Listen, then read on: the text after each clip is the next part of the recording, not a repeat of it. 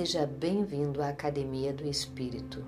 Relaxe todo o seu sistema e aproveite tudo que o Espírito tem para você em cada exercício nas malhações do dia de hoje.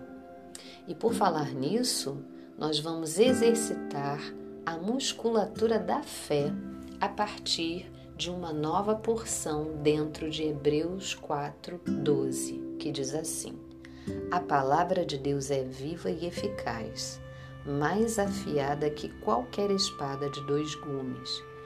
Ela penetra ao ponto de dividir alma e espírito, juntas e medulas, e julga os pensamentos e intenções do coração. Quando o texto diz que a palavra penetra ao ponto de dividir alma e espírito, juntas e medulas, encontramos uma comparação muito interessante. As juntas são a área mais grossa e exterior do osso.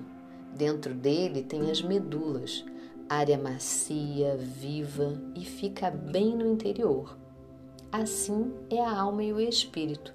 Só a palavra de Deus, bem afiada, para penetrar bem profundamente a ponto de separá-los. Que coisa linda a gente aprender assim dessa forma assim didática, né? Mas agora eu quero que você se ligue mais um pouquinho nisso que eu vou falar. Jesus disse: O que é nascido da carne é carne, e o que é nascido do espírito é espírito. O Espírito de Deus tem o poder de nos regenerar, ou seja, de nos produzir novamente pela Sua palavra. Mas o que isso tem a ver com o texto de Hebreus? É que sem esse poder regenerador você ficará tendendo mais facilmente para a alma. Sem esse poder regenerador, somos pessoas naturais então nós precisamos do poder de Deus.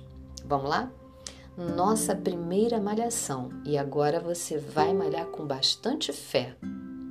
Senhor, venha com teu poder sobre mim. Repete comigo. Senhor, venha com teu poder sobre mim. Venha, Espírito, sobre a minha vida. Em nome de Jesus Cristo. De novo? Venha Espírito sobre a minha vida em nome de Jesus Cristo.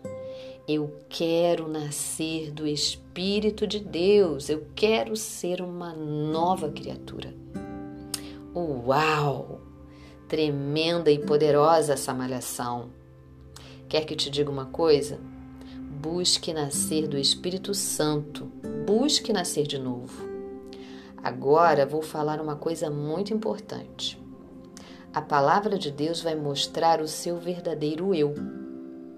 Você está mais para as coisas naturais ou para as espirituais?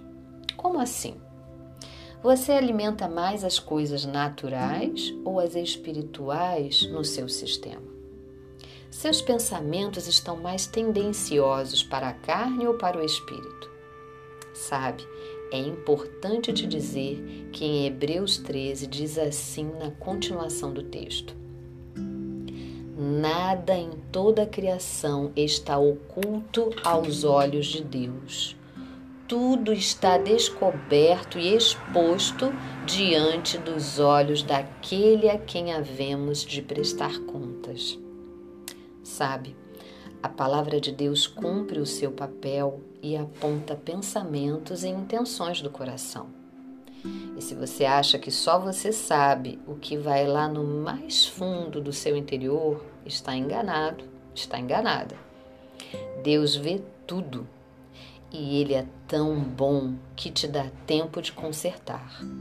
Conserte logo para o seu bem há uma nuvem de testemunhas observando e percebendo através das atitudes, das suas atitudes, as suas intenções.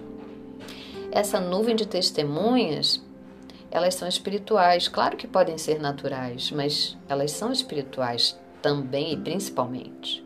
Vamos lá? Nossa malhação. Vou consertar meus pensamentos e intenções, aliando-os a palavra de Deus. alimentando meu espírito, andando na verdade, pensando e sentindo a verdade. Fique em paz e deixe o poder de Deus ser derramado e ser realidade a cada dia mais sobre a sua vida. Um beijo no seu coração.